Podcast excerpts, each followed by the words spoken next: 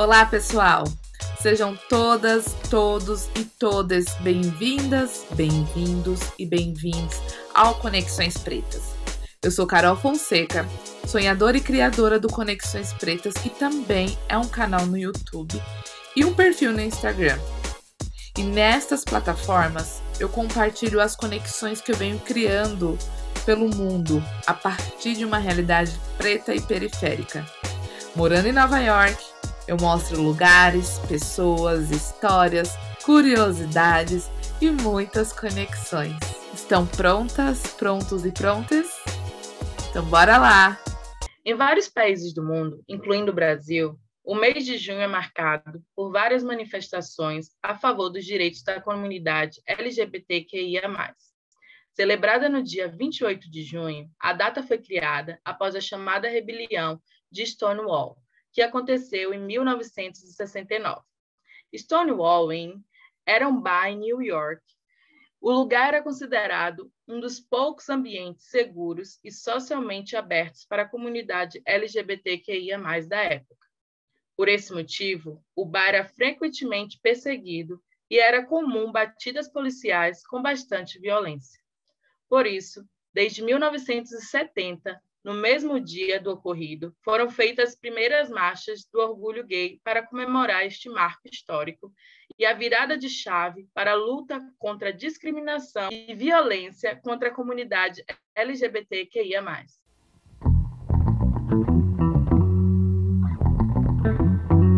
Oi, gente, eu sou a Marisa Dora e estamos em mais um episódio do podcast Conexões Pretas.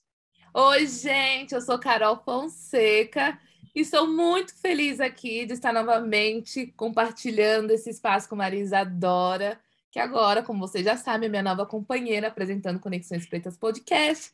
E também temos aqui duas pessoas convidadas para bater esse papo sobre o mês do orgulho. Então, vou apresentar aqui a Lua. Lua Ferreira é uma travesti brasileira que vive em Nova York. Ela é artista, doutorana e às vezes jogadora de futebol. Temos também Noah, Noah Santos, 31 anos, formado em licenciatura em teatro, ator, figurinista, cenográfico e drag queen. Trabalho ao qual desenvolve há 11 anos e hoje é a sua principal área de atuação. Gente, sejam bem-vindes! Muito obrigado.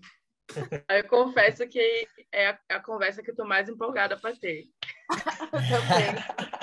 Já faz um tempo ó, que eu tô chamando Lua, né, para vir aqui no Conexões. E Verdade. agora, finalmente, essa oportunidade. Tardou, mas não falhou. Tardou, mas não falhou. Estamos aqui, não é? Exatamente. E Noah, Maria Isadora sempre falou muito de Noah, né? Que é uma história aí incrível. E hoje a gente vai poder bater esse papo.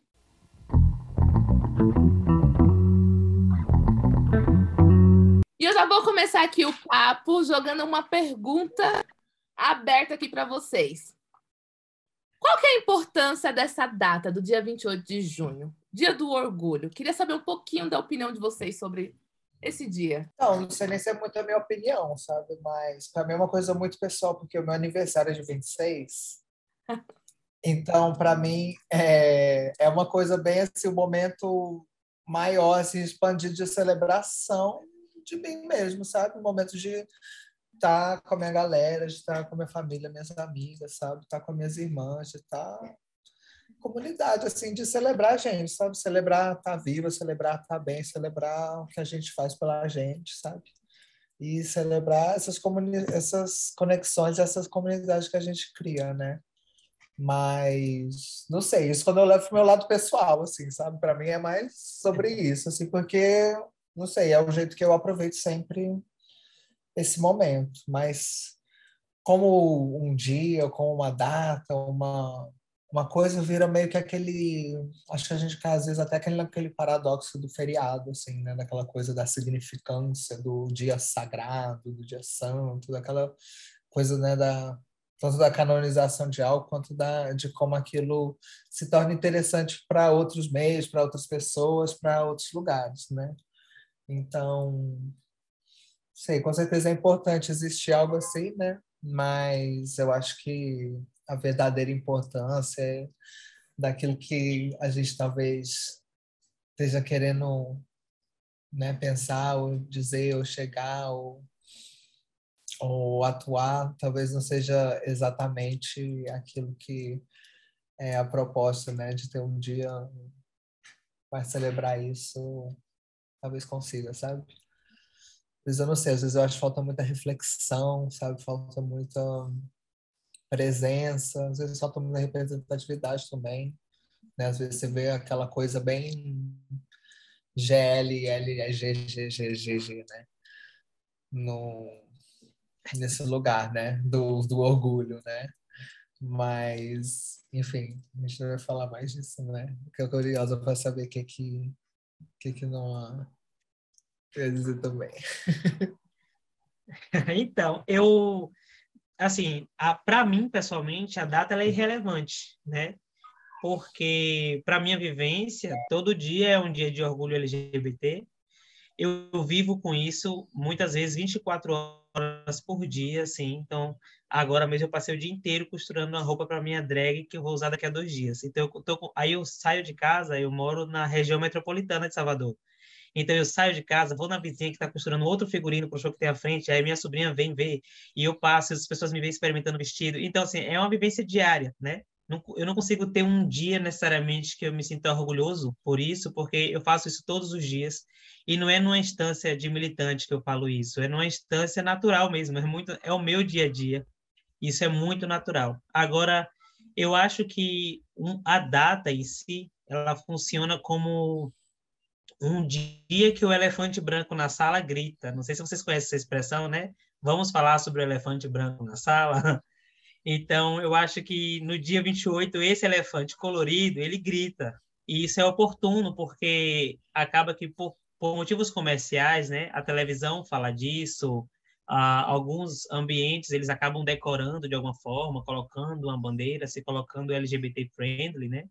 E isso acaba com que pessoas não LGBTs, sejam elas eh, com exercício do preconceito ou não, mas elas acabam tendo que falar sobre isso. Isso acaba virando um assunto. E eu sinto que é o momento oportuno para que eu possa, muitas vezes, ter algum tipo de debate, algum tipo de fala, algum tipo de expressão, na tentativa de ajudar essas pessoas a perceberem o inevitável, né? Que é a naturalidade da nossa vivência. Então. Nossa, muito incrível, né? Já começamos aqui com, a, com explosões de, de muita é, conhecimento, muita sabedoria, né, Marisadora? Para mim, o dia o dia para mim, o dia 28 de junho é muito importante, porque eu comecei foi quando eu comecei a sair de dentro da minha bolha e minha mãe começou a me levar para as paradas. Ela me levava. E aquilo para mim era incrível. Sempre foi um lugar que eu me senti muito à vontade de ser eu mesma, de dançar, de ter gente rindo, então, acho que para mim foi o meu primeiro contato com a comunidade, sabe? E quando eu fui para Nova York, eu tive a honra de ir na minha primeira parada com meu pai. Você chega a ficar arrepiada. Porque para é. ele estava sendo muito emocionante estar tá me mostrando tudo aquilo. E para mim estava sendo assim, tipo, nossa, a gente está aqui junto em Nova York, sabe? Então, para mim, é, um, é, uma, é sempre uma data muito emocionante. Inclusive, eu estou triste que eu não estou em Nova York esse ano. ano passado a gente curtiu, né, Carol? A gente primeiro foi, foi para o protesto, né? Fora o presidente que está atualmente no Brasil. E depois a gente foi curtir a parte da festa mesmo. E assim, sempre foi, sempre tive momentos marcantes na data, nessa data. Então, para mim é uma data muito especial.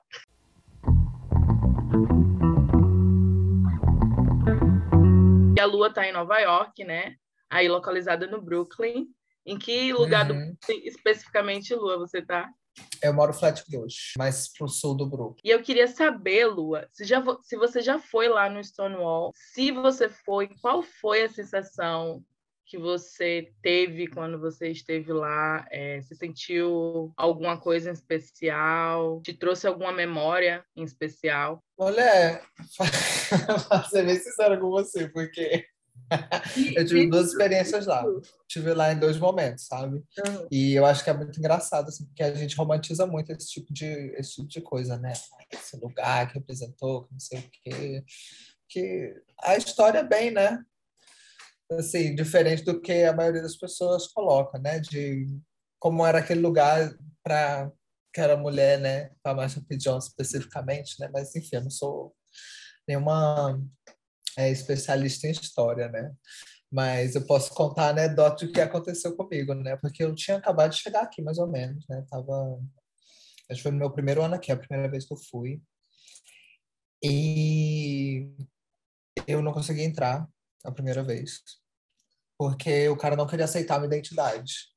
Né? Porque a minha identidade era do Brasil Aí eu cheguei lá para ir na festa, cheguei com, a, com, as minhas amigas e tal, tava rolando uma festinha lá, um evento, não sei o quê.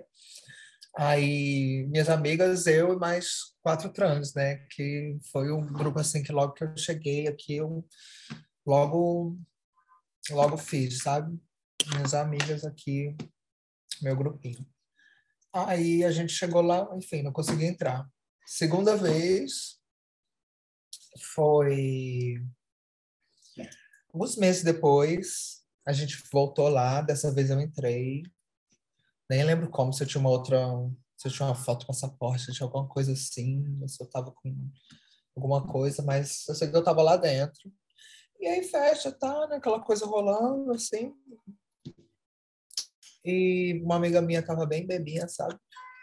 E tava falando alto, aquela coisa toda, e teve uma hora que ela discutiu comigo, começou a mostrar a bunda. Ela baixou assim a saia e começou a mostrar a bunda. A Anne aí veio segurança, não sei o quê, e botou ela para fora. E aí eu saí de lá. Sabe? Então as duas experiências foram assim de meio que frustrante, sabe? Foi uma coisa assim, meio de experienciar uma certa violência, uma certa, sabe? Uma, uma... Enfim, nunca foi um, um, lugar que, você, eu, que eu cheguei assim falei, nossa, um lugar de... Nossa, aqui tem tanta história, que aconteceu tanta coisa, que é um lugar de acolhimento. Não, não aconteceu assim comigo. Eu senti que era um bar em Manhattan, e que, uhum. enfim, base em Manhattan é uma certa coisa, assim, é um um lugar assim bem gentrificado, lugar cheio de turistas, um lugar não sei assim. Né? Mas, eu queria te perguntar isso, Lua. Hum. Com sua história, eu fico com uma dúvida assim. Você tem a impressão de que o fato do, do bar ele ter ganhado ganhado uma, uma proporção, né, uma repercussão, uhum. vamos dizer assim, fez com que ele tenha adotado essa nova característica que nem não é inclusive tão acolhedora como a gente imaginava, como a história diz? Ou você acha que isso pode ter sido sempre assim? Dá muito para saber, né? Mas eu acho que com certeza mudou, né? Não tem como ser o mesmo lugar, né? Não sei nem se as pessoas, sei lá, se os tons, as pessoas que tocam o lugar são as mesmas, né? Acho difícil serem, né? Mas, assim, muda muito os lugares, os esquemas, até, assim, os tramas imobiliários que guiam a cidade assim de uma maneira muito louca mesmo, sabe? Também transformam tudo ali de uma maneira muito específica, assim, tem vários lugares muito específicos na cidade que naquela época eram assim marcados por uma forte dissidência, sabe? Uma galera queer assim muito presente, né? Que nem era no no Washington Square Park, lá onde é a Highline hoje, na onde é Astor Place, são lugares assim que tinha muito desse fluxo mesmo, assim, esse fluxo travesti, fluxo imigrante muito forte, uma galera muito forte de Cuba, assim, eram os lugares assim da juventude preta, trans, LGBT, tá junta, sabe? E hoje você vai, são lugares assim, extremamente gentrificados, assim, são lugar para turistas, são lugar para você tirar fotos, são lugar com aquelas artes assim, sabe? Que não dialoga com a história daquele lugar, assim, com a arquitetura daquele lugar, com que aquele lugar se transformou, assim, porque era um lugar assim, a Highline lá era um lugar muito famoso por, por cruising, né, a galera que ia lá para transar, né, muita coisa rolava lá, assim, mas a galera LGBT, eu tô falando, assim, muito, né, muita galera no armário fugia para lá para fazer as coisas, muita menina que batia ponto lá, então era um lugar, assim, lugares muito efervescentes disso, mas principalmente Manhattan, assim, isso é um processo que a gente vê hoje, a reverberação, né? E como que isso ainda existe, porque isso é uma coisa que está cada vez mais se expandindo, né? Pela cidade, esses redutos vão ficando cada vez menores mais escassos e até sufocados pela própria comercialização e institucionalização deles, né? Porque a gente fala, como é que a gente vai abarcar isso, né? Para a gente poder fazer isso, seguir assim esse papel aqui, e a gente dar dinheiro para essa galera aí e fazer isso tudo virar parte desse desse grande comércio, assim, né? Eu acho que está muito nesse lugar, assim, as transformações do bar, sabe? E de uma maneira acho que reflete muito também na própria parada, né? No, como funciona o Pride aqui, como é um lugar extremamente policiado hoje, ou até mesmo nas políticas públicas assim, como isso influencia assim várias empresas, né? Atuarem de diversas maneiras para também conseguirem lucrar em cima daquilo, né?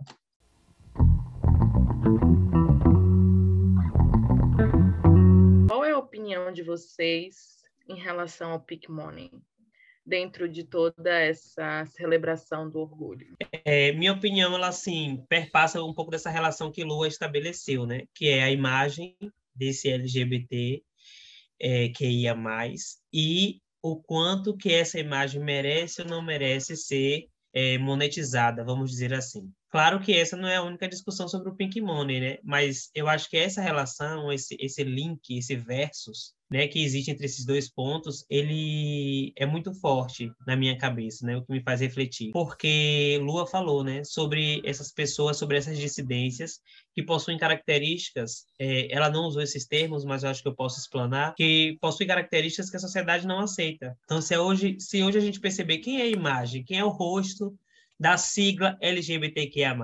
É realmente uhum. a diversidade, é realmente representada por cada letra, ou na maioria das vezes é aquele homem branco cis, e dentro de normas, inclusive físicas, que a sociedade estabelece como belo, como aceitar. Então isso é muito forte, né? E eu acho que isso dita muito sobre o Pink Money, dita em, em várias instâncias, tanto da forma que ele é vendido, tanto da forma como ele é repassado, né? Tanto de investimento público porque se muitas vezes você está aí fora desses padrões, você acaba não alcançando reais investimentos, seja para um projeto, seja e projeto quando eu falo de uma maneira muito ampla, né? Não apenas um projeto, um projeto artístico, né, que seria o meu caso, mas no sentido também de um projeto social, mas também da forma como esse Pink Money é usado, né? Porque eu acho que o Pink Money ele é todo o dinheiro que nós, pertencentes à sigla, conseguimos é, movimentar na sociedade, né?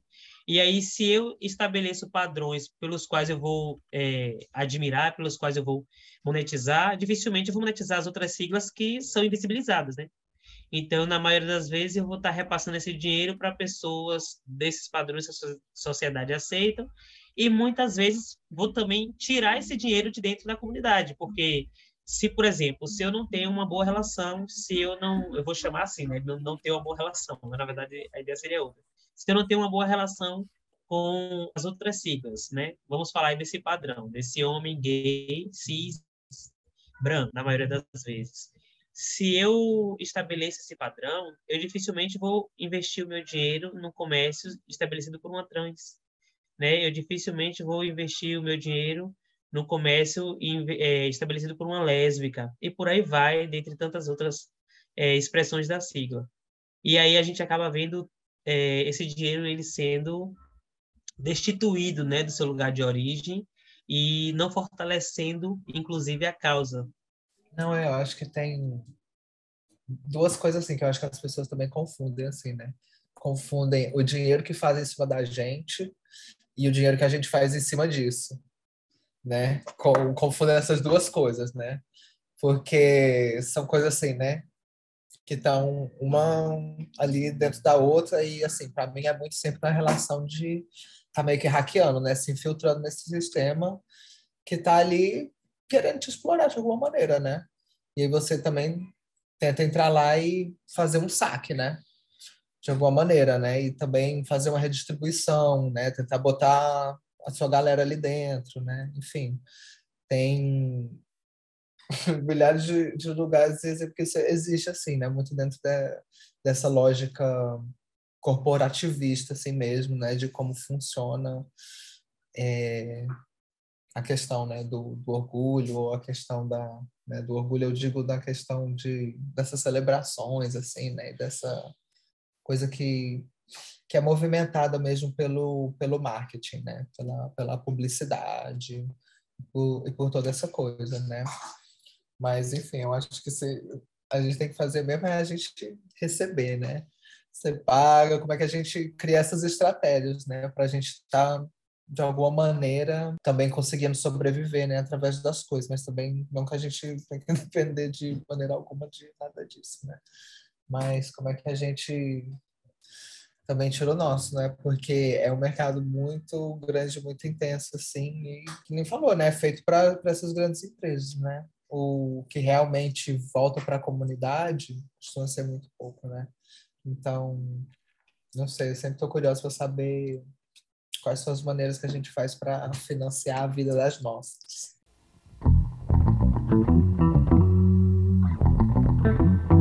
E aí, vamos para a próxima pergunta, né? Porque recentemente fui surpreendida por uma propaganda de milhões, literalmente no Instagram, com o rosto da minha amiga Lua.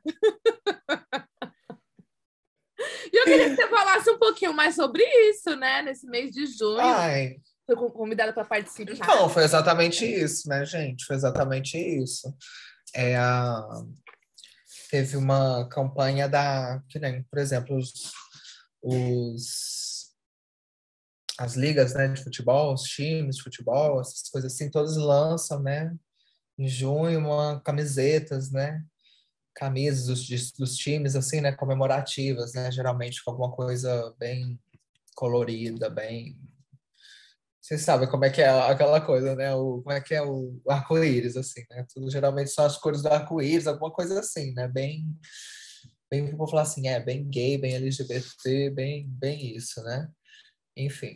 E aí eu recebi uma mensagem de uma amiga que uma amiga lésbica que, que joga né? É, que joga comigo às vezes, que também tem um grupinho assim que ela juntou uma galera que joga.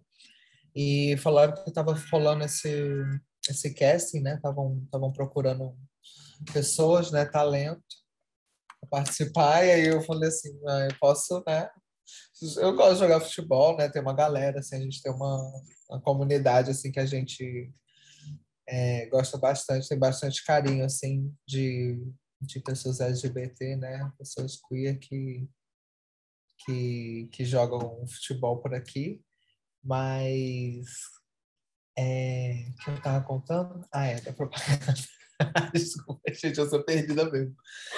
É, aí, aí me chamaram, e aí foi maravilhoso, porque era para participar eu e uma, uma pessoa que era significativa para mim na minha jornada com futebol, com esporte. Eles fizeram uma entrevistinha com a gente, né? E aí eu chamei minha amiga, minha irmã, Tien, que é uma gata chinesa americana que joga comigo. E, e aí foi tudo, porque a gente né, fez um dinheirinho, né? Trabalhamos um dia, ah, vou ser bem sincero, né? Trabalhamos um dia, fizemos mil conto. E foi isso, assim, né? Limpo, então foi tudo, né? É... Então, acho que é bem sobre isso, né? Tem que chegar lá e tem que tirar o nosso, né? Mas também a gente tem que saber lidar, tem que saber medir, tem que saber valorizar, tem que saber botar preço nesse trabalho, porque tem que, se não for decente, assim, não vale a pena, né? Porque a real é essa, né? A gente está vendendo história, a gente está vendendo, ó, posto, beleza. Isso é tá legal, tá entregando, né? né? Isso tudo, ó, isso é tudo também investimento, isso é tudo dom, isso é tudo talento, isso é tudo muita coisa que a gente traz, né? A gente tem que, enfim, ser valorizado, você paga muito bem por isso, mas é exatamente sobre isso, sabe? A, a liga lá de futebol daqui dos Estados Unidos, né? Feito, sei lá, o Brasileirão, né? Uma coisa assim, a CBF do Brasil, eles têm, têm essa campanha aí do, do mês, aí era basicamente isso, assim, né? Eles filmaram a gente, tiraram umas fotos, né? Aí, aí foi tudo, né? Porque a gente entregou também, né? Chegou fotógrafo, toda aquela coisa, né? Foi, foi babado, assim. Foi um lugar bem, bem chique aqui, assim, né? Um parque, assim, uma vista, né? Mas, enfim, Entregaria. Mais um dia de trabalho, né? Mais um dia de trabalho, mais um dia de, de pagamento. E para mim acaba sendo sobre isso, né? Não acaba sendo sobre, ai, bom, que né, lá, lá a gente fala, né? Não, essa camisa representa isso, faz aquilo, faz aquilo. Então, esse, né, a importância da, dessa liga fazer isso, sei lá, eu falo assim, ah, ia ser muito mais massa se vocês conseguissem criar um ambiente onde uma criança né, gay, uma criança trans, uma criança lésbica consiga jogar futebol e não ser expulsa daquele ambiente por causa disso, sabe? Que ela consiga, assim, né, tá ali dentro e fazer aquilo que ela tá ali para fazer e ser excelente, sabe? Ser foda e ser, sabe? E celebrado por causa disso, sabe? É, para mim era, seria muito mais importante se a gente conseguisse fazer alguma coisa desse tipo do que né, fizesse uma campanha com uma camiseta, porque o que a gente queria vender a camiseta, fazer um dinheiro com isso, entendeu? E eles vão vender a camiseta pra caralho, porque, enfim, botaram a minha cara lá. Aquelas. Eu acho muito legal é, na fala de Lua, quando ela expressa sobre estar ocupando esse espaço, né? Por mais que a gente saiba, toda essa estrutura é criada para dar dinheiro a, a, pessoas que não são LGBTs, mas hoje eu acho que a gente conquistou alguns pontos, e um desses pontos é que a gente ocupa esse espaço dessa imagem. Então, assim, não é uma situação de, um trans, de uma transfake, é Lua mesmo, uma travesti lá, jogadora de futebol, maravilhosa, mostrando a sua história, mostrando a sua representatividade. E aí ela traz um outro ponto que é justamente sobre a tão delicado falar sobre LGBT e infância, porque a gente percebe que as crianças, elas não têm preconceito por excelência, né, por essência. Então assim, a minha sobrinha, ela me viu me maquiando e ela e termina, ela fala: "Titio, você tá linda". Então assim, ela brinca inclusive com os pronomes, porque eu estou num processo de transformação por conta da minha personagem. Apesar de ser um homem cis, eu tenho uma personagem feminina, que é diferente do caso de Lua, né, que é uma mulher, que é uma travesti cotidianamente. E aí eu percebo no comportamento dela, das outras crianças, que isso é muito natural. Isso vai sendo encurtido. E aí, quando a gente fala, né, quando Lua, na verdade, fala sobre esse lugar do futebol, da criança, de uma criança LGBT, e aí as pessoas, ah, mas criança é LGBT. Gente, a gente que é LGBT, a gente pode dizer que a gente sempre foi assim. Né? Algumas pessoas, elas tiveram uma criação, isso camuflou muito, mas LGBTs, né? Elas podem não expressar isso, mas elas são, né? Então, é, não, não, é um lugar onde a gente vai ser orientado, a gente vai ser instruído, ou a gente vai ser educado a ser quem nós somos. Nós somos, e ponto. Inclusive, eu reflito muito sobre quando você tem uma sociedade tranquila para você ser, por mais que esse exercício de afetividade e sexualidade não aconteça na infância, né?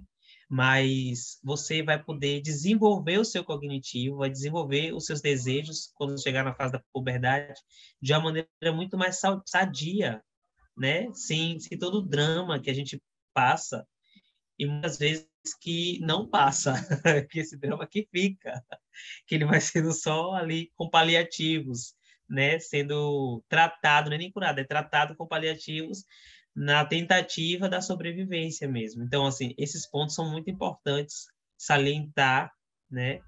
É, até, pelo, até pelo motivo de entender como é que funciona o mecanismo do Pink Money, né? Então, assim, Lua foi lá e ela ganhou esse mil conto, como ela falou.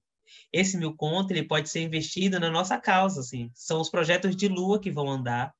É, esses projetos, eles vão motivar outros LGBTs e eu acho que a gente precisa ter esse discernimento, né? Como o, os afro-americanos fizeram lá atrás, no século passado, com a Johnson's, né? Não vamos comprar essa fralda, nossos bebês não estão lá. Então, eu acho que a gente, LGBT, precisa começar a pensar nisso. Não vou comprar essa bandeira, não foi um LGBT que costurou, então eu acho que a gente tem que entrar nessa viagem.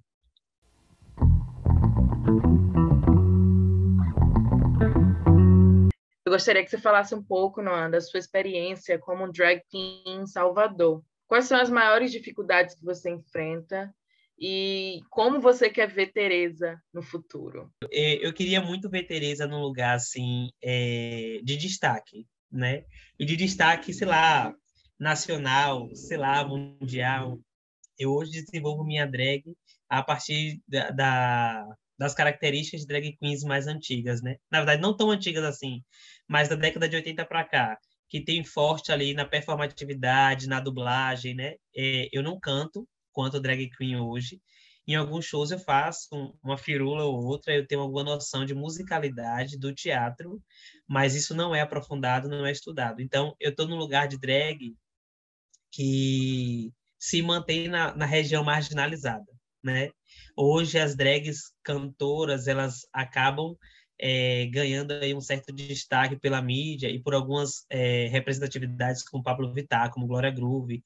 Agora nós temos né, uma Greg Queen, que, que ganhou o Pin Universe, né, que ela foi para fora do país e tal, e está aí arrasando.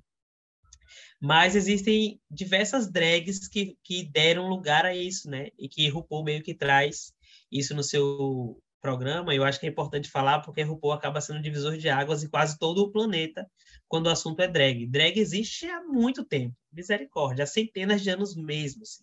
Existem relatos em diversas é, em diversos segmentos do teatro, né, diversas nacionalidades teatrais, vamos dizer assim, mas é, toda essa repercussão hoje em dia, né, e aceitação até, vem muito depois do RuPaul. Então, por estar nesse, nesse, nesse lugar da drag marginalizada, que se apresenta em bares, boates, eu queria muito ver Teresa né, tendo um pouco mais de, de reconhecimento, assim, no âmbito maior. Porque tudo isso que eu faço exige muita técnica, né, muito trabalho. E, e as pessoas precisariam aprender também a entender como funciona esse mecanismo para poderem apreciar da melhor maneira. Eu responderia assim. Agora, Sobre as dificuldades, aí eu preciso listar alguns pontos, né? Porque, o, vamos dizer assim, a arte é saudosista. Então, assim, você delimita quem é o bom e todo mundo segue o bom e tudo que não é aquele bom não, não merece, não é digno de ser monetizado, não é digno de ser apreciado. E aí, eu, eu vivo num circuito que ele é muito inferiorizado aqui no Brasil. Então, a gente está falando com Carol, que Lu, que estão né, fora do país. Hoje em dia, quando você fala de drag no Brasil, você foge para São Paulo. E as drags mais famosas de São Paulo, me perdoem aí, porque o que eu vou falar é muito tendencioso, mas trago verdades em cinco segundos. é, as drags de São Paulo hoje elas desenvolvem muito o que a gente chama de bate-cabelo, né? Essa performatividade de palco e sempre com essa movimentação ligada a essa técnica de coreografia que usa o cabelo e, e elas são consideradas as melhores do país, né? Agora, nós aqui em Salvador, né, nessa realidade em que eu vivo, a gente desenvolve um trabalho muito completo e complexo, né? A gente brinca com stand-up comedy, um único show a gente faz stand-up comedy, a gente faz dublagem, a gente faz músicas coreografadas, algumas vezes até números ensinados, né? Roteirizados. E isso dá um trabalhão e ganhamos, inclusive, um cachê menor do que essas artistas que sobem no palco e fazem uma ou duas músicas. Essa é a verdade que quase ninguém conta em quase entrevista nenhuma. E, então, essa é uma grande dificuldade, a gente conseguir conciliar o valor de cachê que a gente ganha para a gente produzir algo de qualidade. Até mesmo porque o eixo de matéria-prima para fabricar figurinos não é em Salvador, ele está justamente em São Paulo. Então, assim, a gente muitas vezes paga o dobro para adquirir um tecido específico, para adquirir uma pedraria específica, para a gente fazer a nossa roupa, e recebemos a metade. E acreditem, eu não estou gerando um eufemismo nem uma metáfora. É exatamente, pagamos o dobro e ganhamos a metade para fazer três vezes mais shows. Acreditem, eu faço show de três horas de relógio por noite.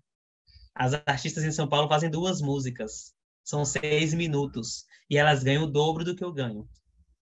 Sabe? Então, essa é uma grande dificuldade para a gente poder estabelecer a nossa arte.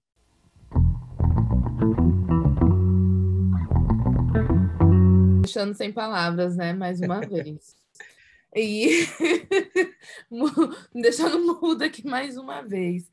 Eu queria ouvir um pouquinho de vocês. Como é que a gente faz para extrapolar esse mês de junho?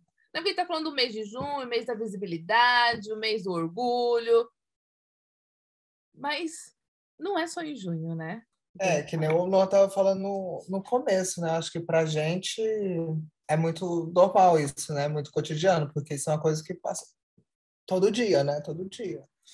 E tem dia que é um. Nossa, tem dia que parece que é um champanhe, assim, sendo estourado. Você anda na rua, assim, você sabe sentir.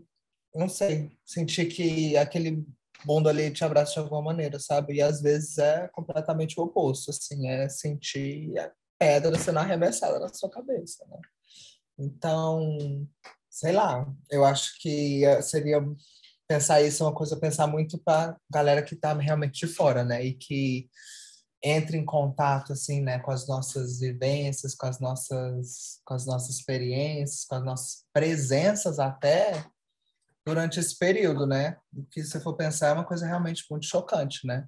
Porque ninguém, essa é real, né? Ninguém devia ser exposto a isso só durante um mês, durante 30 dias, durante um dia específico, né?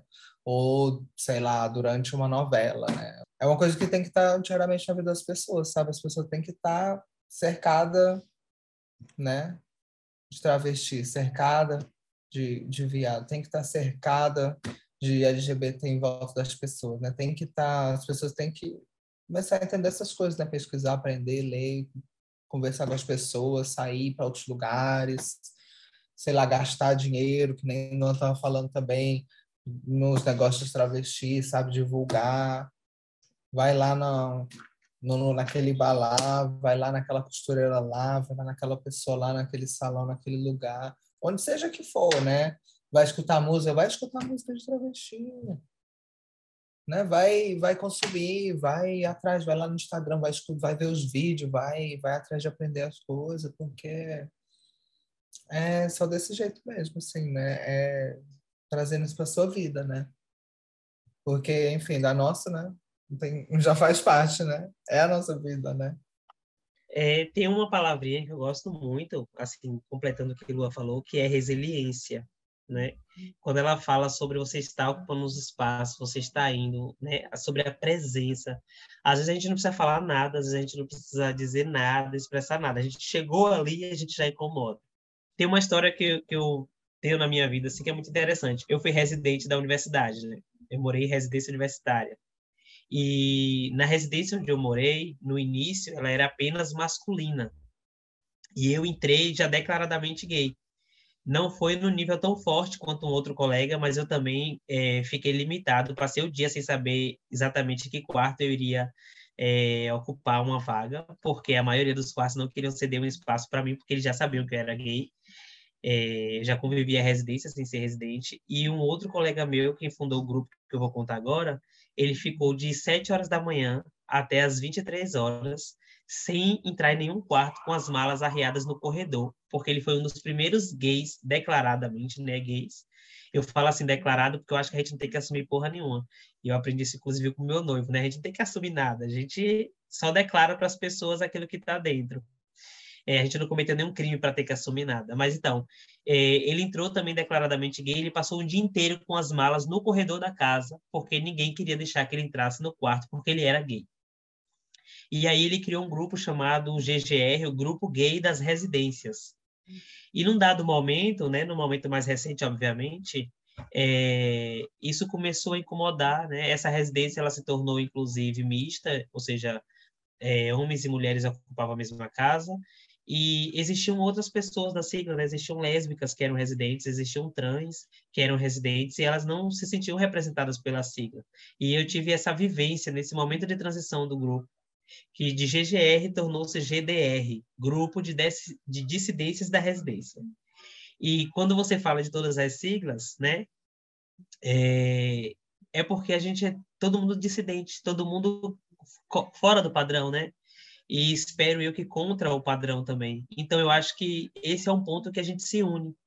E eu trago essa fala justamente para a gente começar a entender isso quando Lua fala, né? Vai ouvir uma música de travesti, vai costurar com uma travesti, vai no salão com uma travesti, e aí não só as travestis, mas, todos os outros ocupantes da sigla, mas acho que a, as trans hoje elas estão nesse lugar de uma ênfase de luta extremamente necessária, pelo tanto que elas são invisibilizadas, né, na maioria das vezes.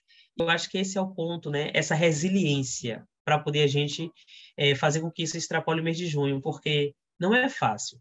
Quando eu narro toda essa historinha, é, não é fácil para muitos dissidentes ter que suportar um apedrejamento, seja ele físico, seja ele é, verbal, seja ele moral, enfim, né, pelas outras pessoas, e ele ter que voltar lá e ocupar aquele espaço de novo, que ele foi rechaçado, que ele foi rejeitado. Não é fácil para uma mulher trans ter que passar por isso, não é fácil para uma lésbica ter que passar por isso, uma travesti ter que passar por isso e ter que voltar lá porque ela precisa ocupar esse lugar. Então, às vezes a gente fala muito sobre isso e a gente não entende o o quão doloroso é para essas pessoas. E precisa ser resiliente mesmo, né? É... Chegou um momento da minha vida que eu, eu meio que internalizei uma figura de um Marte, né? Foi um código, na verdade, mental que eu gerei para que eu conseguisse estabelecer esse lugar de resiliência na minha vida. Teve um momento que eu sentia muito medo, né? Porque por eu ser quem eu sou, eu poderia morrer a qualquer momento, em qualquer lugar na rua. E isso me amedrontou muito, isso me fez fugir de toda a instância social. E quando isso aconteceu, uma forma que eu usei para sei lá, como paliativo para me curar, não sei, foi me entender como Marte. E por que isso, né? Não que eu seja um Marte, mas que todos nós que vivemos esse processo de transição, nesse lugar de caminho, somos um Marte hoje, né? A gente precisa entender que todo o perigo ele é válido é, em prol desse lugar é, estabelecido para poder que as coisas aconteçam o ano inteiro, né? Então eu acho que refletir esses pontos é muito importante, porque ter uma resposta concreta para isso ainda não é, não sei se é possível.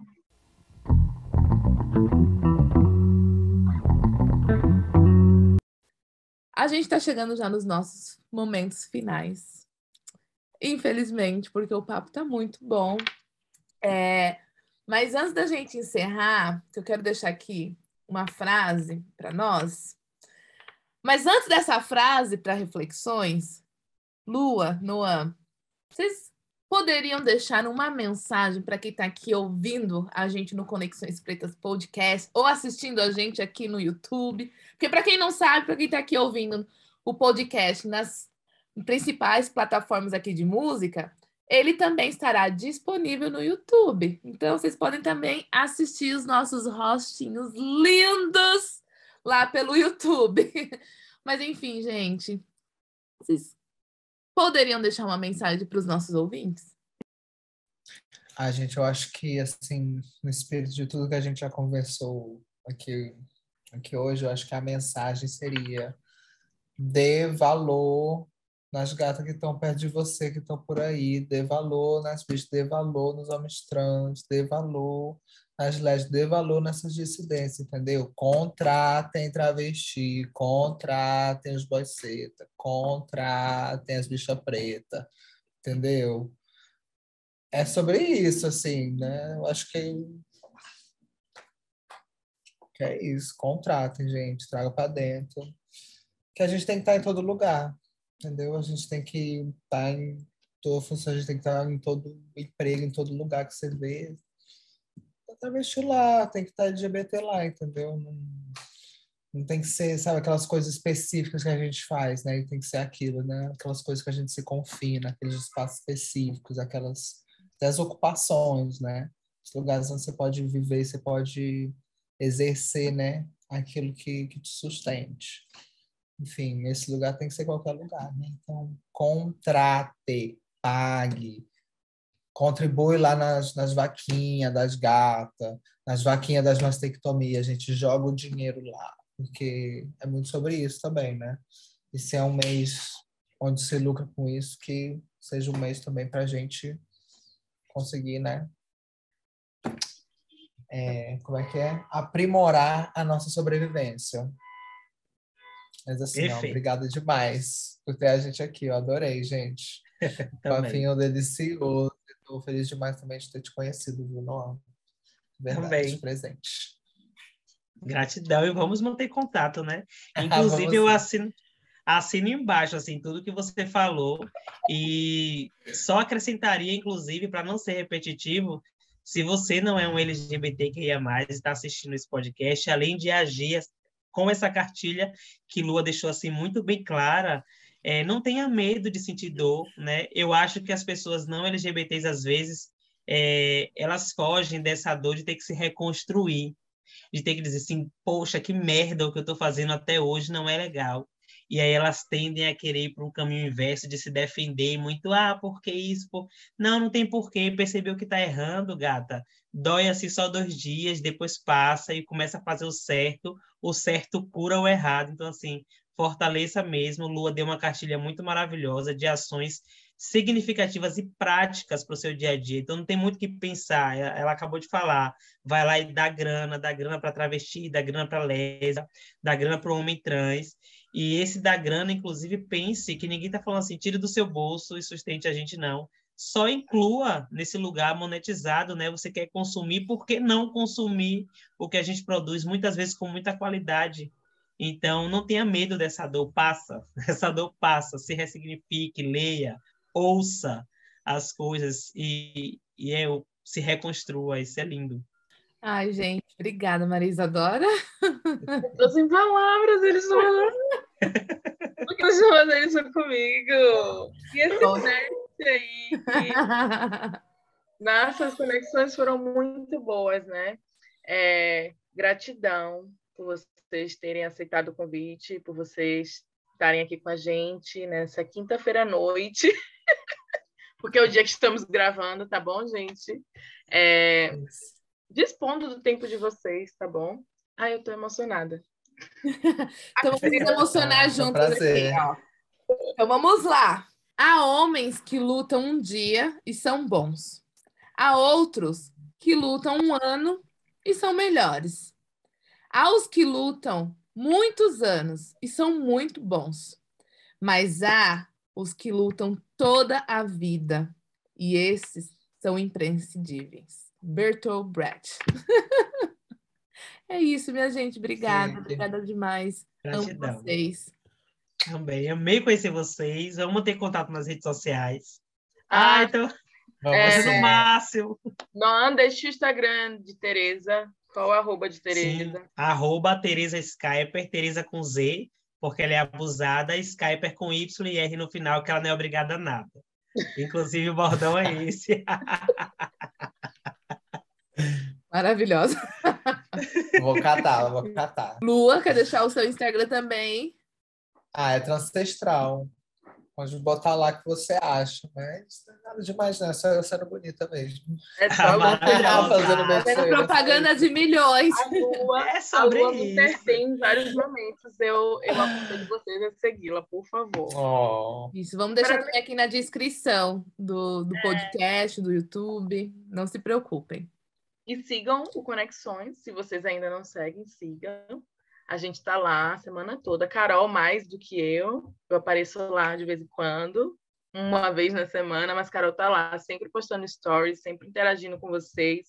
Então, curtam, compartilhem, comentem, mandem para os amigos de vocês, tá bom? E se inscrevam no canal no é YouTube é também. É isso. Um beijo, gente, e até mais. Beijo. tchau, gente. Tchau, tchau.